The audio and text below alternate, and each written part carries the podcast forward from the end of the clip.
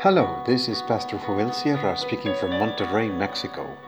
Thank you very much for listening to this brief devotional reflection, and may the Lord be with you today and always.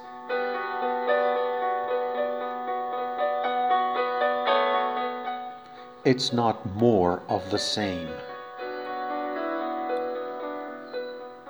Mark chapter 8, verses 31 through 38 in the New International Version.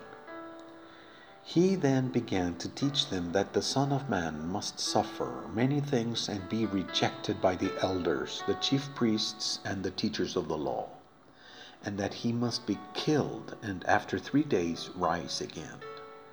He spoke plainly about this, and Peter took him aside and began to rebuke him. But when Jesus turned and looked at his disciples, he rebuked Peter. Get behind me, Satan, he said. You do not have in mind the concerns of God, but merely human concerns. Then he called the crowd to him along with his disciples and said, Whoever wants to be my disciple must deny themselves and take up their cross and follow me. For whoever wants to save their life will lose it, whoever loses their life for me and for the gospel will save it.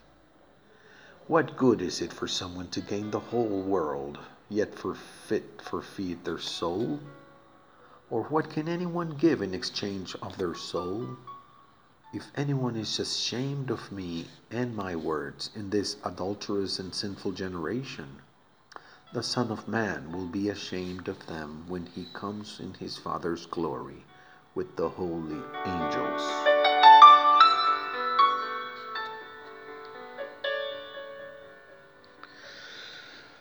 Right on the outskirts of Caesarea, the political capital, the disciples have just recognized Jesus as the Messiah.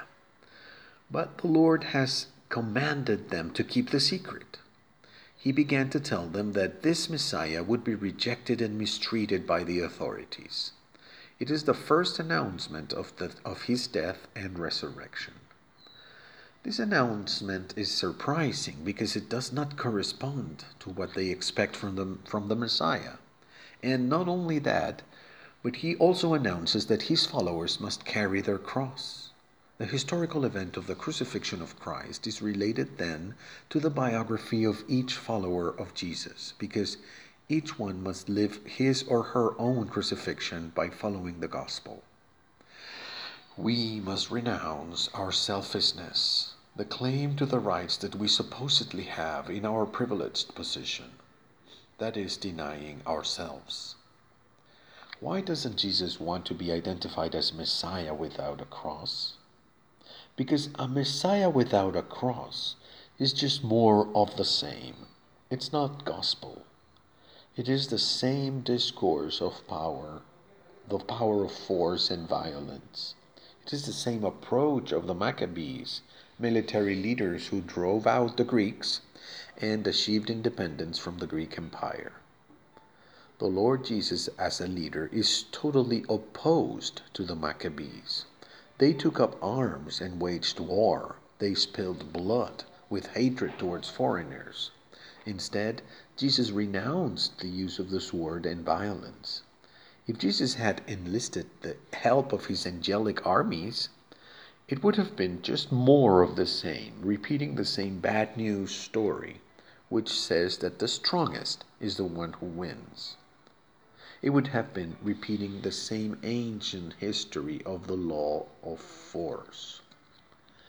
A Messiah without a cross is not good news.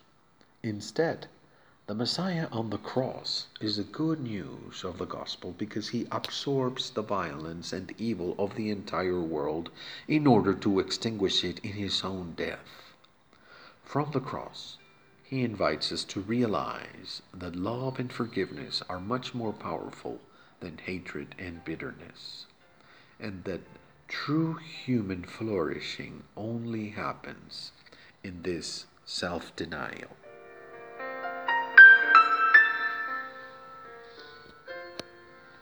Let's pray.